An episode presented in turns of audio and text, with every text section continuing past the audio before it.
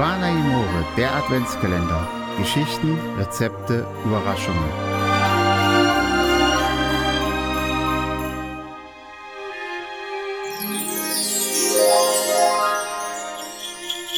Ho, ho, ho, ho.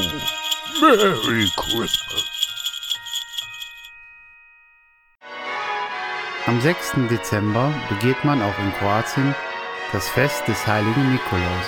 Ähnlich wie in Deutschland, Kinder stellen am Vorabend des Nikolaustages Schuhe, Stiefel oder Teller vor die Tür oder hängen Strümpfe vor den Kamin, damit der Heilige sie auf seinem Weg durch die Nacht mit Nüssen, Mandarinen, Schokolade, Lebkuchen und vielem anderen füllen kann. Außerdem gibt es morgens oft ein aus Hefeteig gebackenes Gebildebrot.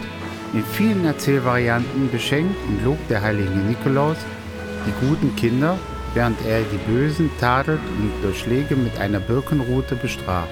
Dieses macht allerdings meistens der Krampus. Herzlichen Glückwunsch, Kim, zum Geburtstag. Moses Sutra